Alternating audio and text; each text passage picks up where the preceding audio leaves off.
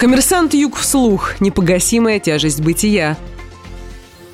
Отменено решение о взыскании 52 миллионов рублей с Антона Станиславова в пользу Капиталбанка. Как стало известно коммерсанту ЮК, арбитражный суд в очередной раз пересмотрел требования о взыскании 52 миллионов рублей с известного ростовского предпринимателя Антона Станиславова в пользу обанкротившегося Капиталбанка. На прошлой неделе апелляционная инстанция признала взыскание незаконным. Напомним, конкурсный управляющий Капиталбанка заявляет, что указанная сумма является непогашенным кредитом, который брал предприниматель в 2014 году. Тот, в свою очередь, очередь, утверждает, что погасил его досрочно еще в 2016-м. Судебные разбирательства из-за этого продолжаются уже почти два года. За это время суды различных инстанций уже пять раз выносили противоположные решения.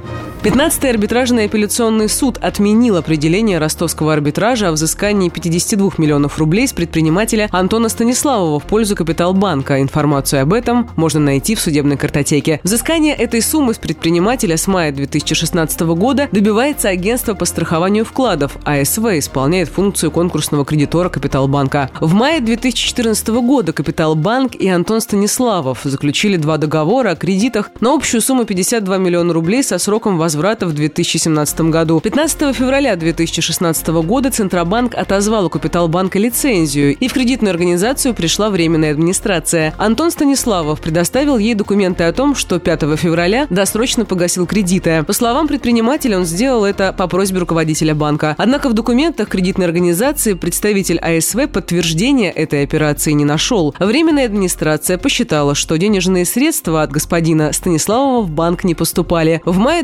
2016 года АСВ обратилась в арбитраж с требованием признать недействительной сделку по внесению Антоном Станиславовым в банк 52 миллионов рублей в счет погашения кредитов. С тех пор суды различных инстанций выносили решения в пользу то одной, то другой стороны. В сентябре прошлого года ростовский арбитраж попытался установить истину с помощью записей с камер видеонаблюдения, сделанных в день, когда Антон Станиславов приходил в московское отделение банка с целью погашения кредита. На записях видно, как он появляется в отделении с портфелем в руках и проходит в переговорную комнату. По словам бизнесмена, именно там он передал работникам банка 52 миллиона рублей в счет оплаты по кредиту. Еще есть видео из помещения операционного зала, где кассир скрепляет печатью и передает господину Станиславову некие документы. Однако записи из переговорной комнаты нет, поэтому судья решил, что видеозапись записи с камер не могут подтвердить факт передачи денег и определил взыскать их с предпринимателя. Однако на прошлой неделе суд апелляционной инстанции вновь перевернул ситуацию. Пересмотрев материалы дела, судья отметил, что записи видеокамер подтверждают, что Антон Станиславов прибыл в отделение банка, находился там в течение определенного времени и занимался оформлением документов. Отсутствие видео из переговорной комнаты не подтверждает, но и не опровергает слова Антона Станиславова о передаче денег работникам банка, считает судья. Он также сослался на материал уголовного дела, возбужденного против сотрудников Капиталбанка по фактам хищения денежных средств этой кредитной организации. Пропажа спорных 52 миллионов рублей является одним из эпизодов дела. Судья отметил, что расследование не установило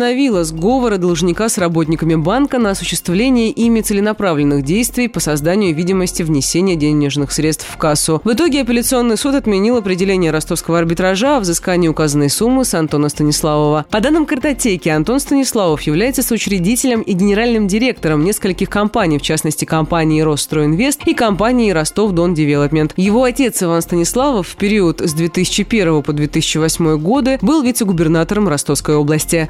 Ростовский капиталбанк был основан в 1993 году. 30 марта 2017 года арбитражный суд Ростовской области признал его банкротом с открытием конкурсного производства.